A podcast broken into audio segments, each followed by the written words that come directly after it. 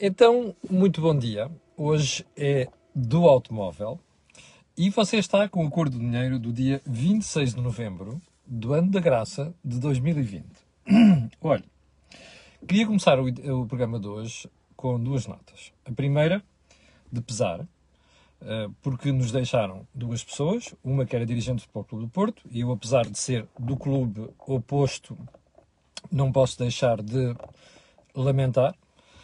E em segundo lugar, aquilo que eu sei que a malta mais nova não percebe isto, mas uh, nós que crescemos a ver futebol nos anos 80 e 90, uh, nomeadamente os campeonatos do mundo, não podemos esquecer uh, aquele rapaz que nos deixou ontem. Enfim, o segundo ponto, alertar que hoje vamos ter o Mel Talks, vai ser com o João Miguel Tavares, e vamos falar, como sempre, porque o Mel Talks é uma parceria entre o Movimento Mel e o Acordo do Dinheiro, para falar exclusivamente de liberdade e liberdade económica. Terceiro, lembrar-lhe que continua disponível e pode utilizar o nosso cupão aqui da Cor do Dinheiro se uh, decidir fazer compras na Prozis, como sabe, é parceira do canal. É só escrever lá Camilo. E até amanhã, sexta-feira, pode até beneficiar dois cupons. Já sabe como é que isto funciona. Eu tinha prometido fazer um vídeo só sobre isso e de fazer no fim de semana. Bom, a agenda de hoje é muito extensa. E é muito complicado. Vejam só como é que às vezes as coisas acontecem. Estamos a falar de jornalismo, ok? E estamos a falar às vezes, não é só de jornalismo, de relações públicas. Você sabe toda a polémica dos últimos dias sobre o que é que vai ser a Web Summit. Vai ser um evento online. Este ano não vai ser um evento presencial. E sabe as críticas já fiz aqui várias vezes que as entidades públicas arranjam dinheiro para tudo e mais alguma coisa, menos para aquilo que interessa. No caso da Web Summit, são 11 milhões de euros que vão ser eh, pagos pela Câmara Municipal de Lisboa ao, ao Web Summit. Ontem, o nosso camarada, estou a antecipar aqui um tema que está na agenda aí, escritinho, mas já lhe vou explicar que é estou a antecipar. O nosso camarada Fernando Medina veio dizer publicamente que não, foi tudo renegociado e não sei das quantas. E a pergunta depois disto é dizer assim, então diga lá quanto é que vai custar. E diga lá, daqueles 11 milhões, se você vai pagar 11 milhões, vai pagar menos. Esses dados continuam por aparecer. Eu acho isto lamentável, ok? Estes senhores que pensam que são donos do dinheiro do Estado não são. O dono do dinheiro somos nós, contribuintes. Ontem, o Sérgio Palma Brito, numa entrevista sobre a TAP, denunciou aqui na Cor do Dinheiro que o governo não autoriza a administração da TAP a divulgar indicadores fundamentais de exploração. Ora, isto não pode acontecer. Ok? Não pode acontecer. Nós, contribuintes, que somos quem paga para estas coisas, tem todo o direito de saber para onde é que está a ir o nosso dinheiro. E neste caso de Fernando Medina, é bom que o senhor divulgue e rapidamente quanto é que vai pagar o Web Summit. E porquê é que eu estou a trazer agora toda esta história para primeiro plano? Porque mal abri o público hoje, online, está aqui uma historieta do género.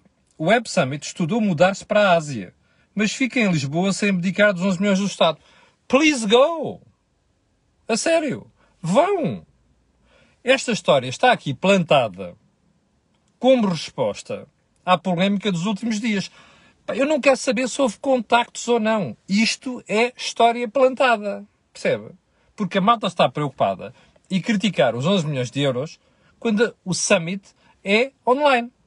E, portanto, a relação custo-benefício aqui é disparatada. Ok? Portanto, façam-nos um favor. Eu sei que há malta em Portugal que não tem dois dedos de testa. Eu sei que há malta em Portugal que põe umas taletas e engole tudo. Mas, francamente, quer dizer, não nos chamem de parvos. Please.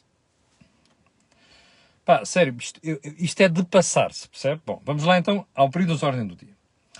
As contas incompletas dos municípios e a impossibilidade de analisar as contas públicas. Eu não sei se você já viu a nota feita pelo Conselho de Finanças Públicas. Eu, eu vou repetir aqui pela enésima vez.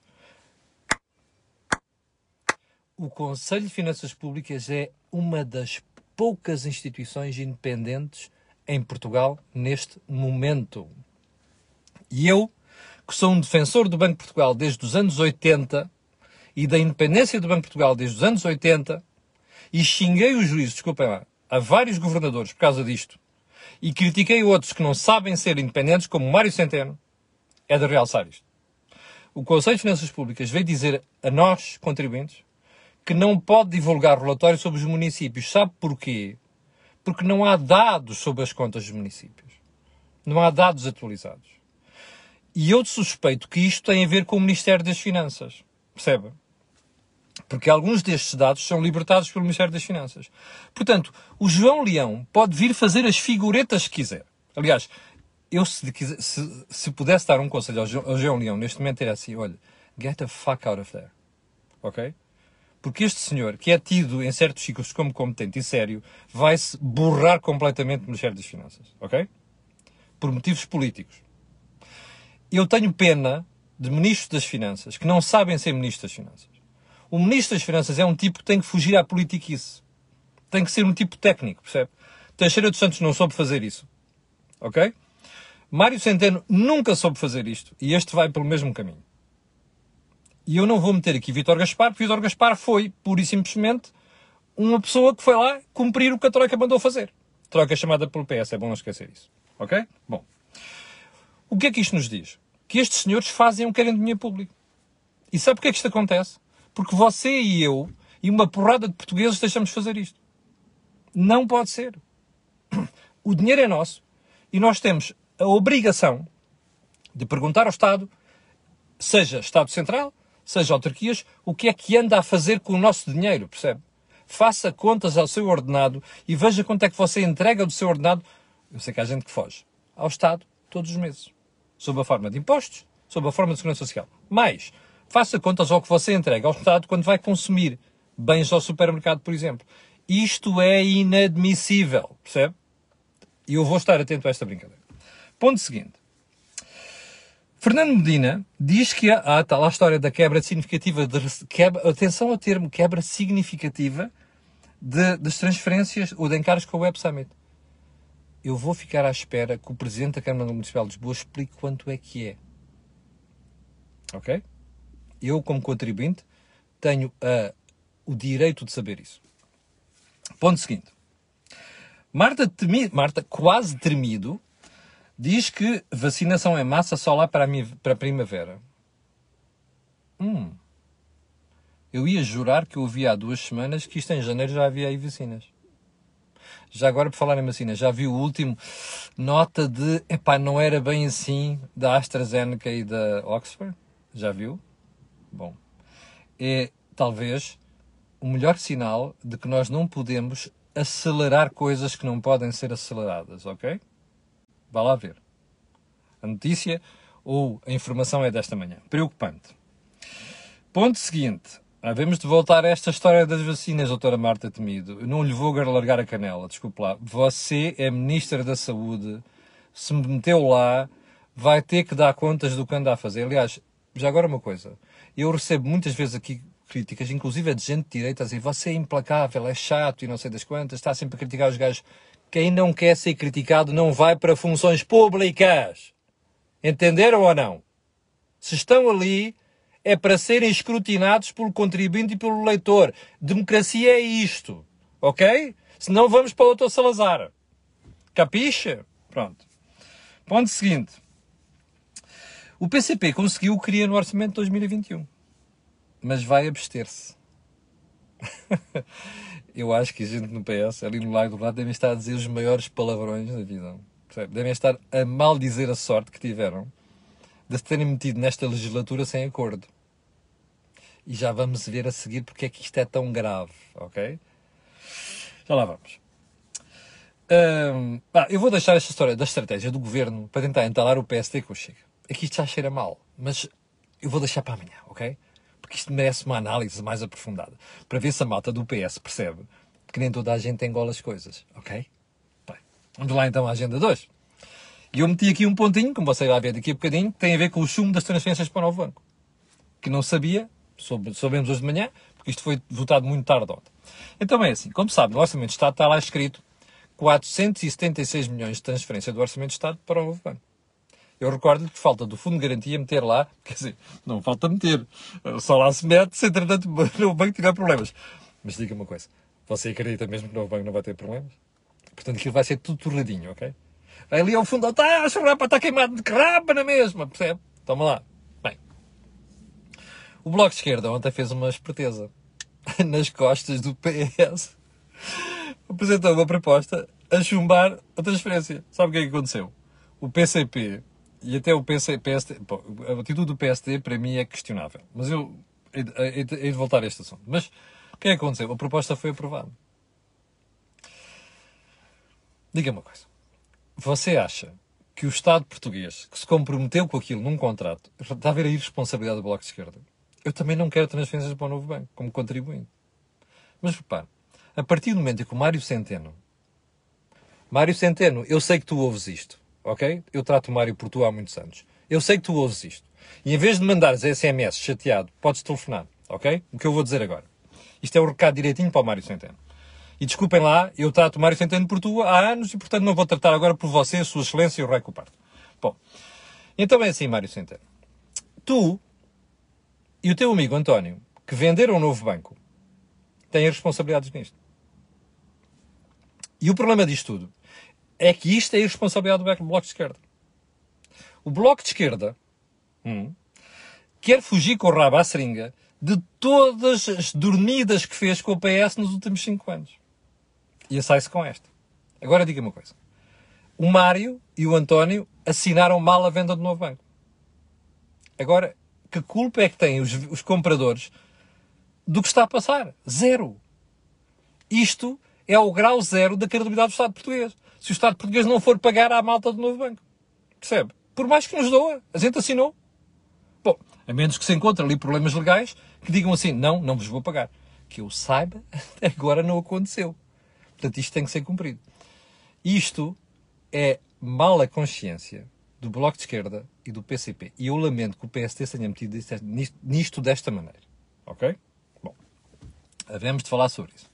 Agora é assim. Você acha mesmo nós vamos deixar de pagar ao novo banco 476 milhões de euros em 2021? Desiluda-se. A gente vai ter que arranjar uma solução. Sabe porquê? Porque se o Estado português incumprir, vai parar a tribunal. E quem é que vai pagar? É a Catarina? É a Mariana? É a Joana? É o Louçã? Não. É você. Quando o Estado português for condenado. Mais. Se o Estado português incumprir o contrato, sabe o que é que acontece? Eu vou-lhe explicar. Toda a malta a quem o Eurico Brilhante Dias está a dizer que Portugal precisa de capital estrangeiro para se desenvolver, olha, faz o gesto do Bordal Pinheiro, que eu me vou eximir de fazer aqui. Percebe? Portanto, você, eu já não falo para os letrados, ok? Também há alguns que às vezes despistam com isto, nomeadamente malta da extrema-esquerda. Alguns despistam-se porque não são estúpidos, querem fazer de conta que nos dão a volta. Então é assim, ou malta de extrema-esquerda, ganhem juízo, ok? Eu também não quero pagar ao novo banco. Mas é assim, a partir do momento em que o meu governo, o meu Estado, o meu país assinou um contrato, a gente vai ter que o cumprir, a menos que haja alguma coisa que mostre que não se deve cumprir o contrato.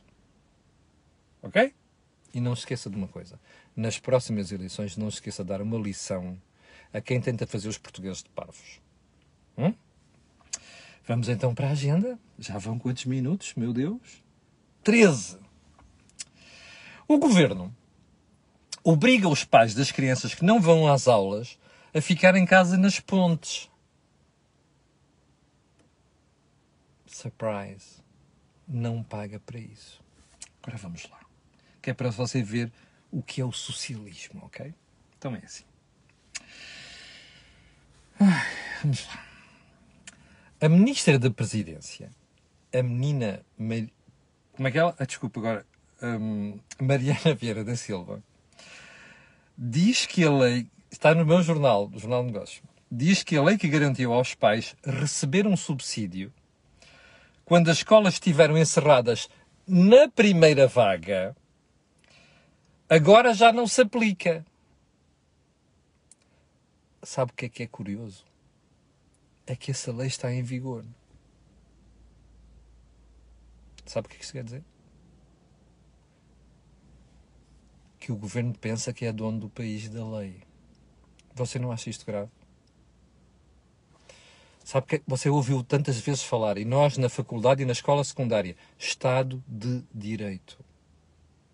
Estado de Direito, por definição, é aquilo onde o Estado se obriga a respeitar as, respeitar as leis, desde a Constituição da República até às leis reforçadas, aquelas que são votadas por dois terços no Parlamento, até às leis ordinárias, onde chega uma maioria simples.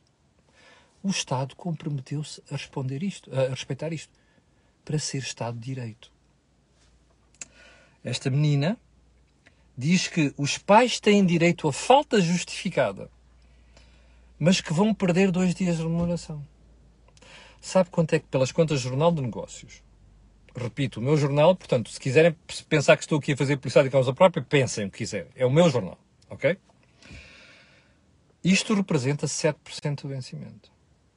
Diga-me uma coisa, você acha isto correto? Isto é o Estado socialista, percebe? Esta senhora foi dizer ao blog do PS, onde têm ido muitos governantes dizer coisas que nos deviam dizer a nós em sítios normais, não no blog do PS, foi dizer que sim senhor, o problema é que não há dinheiro para tudo. A sério? Epá, eu pensava que a austeridade tinha acabado há cinco anos, doutora Mariana Vieira da Silva. Está a ver como lhe comem as papas na cabeça durante cinco anos e você a ver?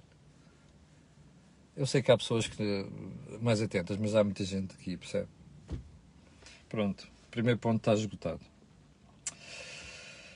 E o segundo também. A outra ministra, ao lado, Ana Mendes Godinho, que deve estar a mal dizer nesta altura, ter transitado da Secretaria de Estado do Turismo para a Ministério do Trabalho da Segurança Social. A Mariana, perdão, a ministra Ana Mendes Godinho diz que a DGERT, mais conhecida por DGERT, aí no mercado, é a DGERT que vai explicar como é que os pais podem justificar faltas. Ouviu isto? Quer dizer, o governo anuncia obriga os pais a ficar em casa. Diz que não paga. E o pessoal diz assim, mas como é que eles têm a falta? Ah, isso já não é comigo. É com aqueles tipos de desejo.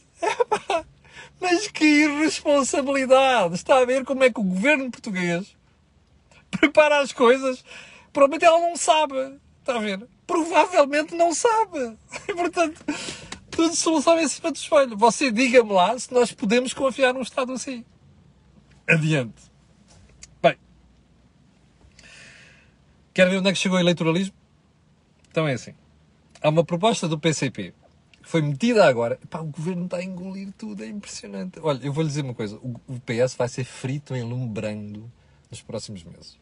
Bem, a ambição do Costa de fazer a presença europeia, da União, presença portuguesa da União Europeia, com o governo em vigor, chegou a este ponto. Cederam em tudo.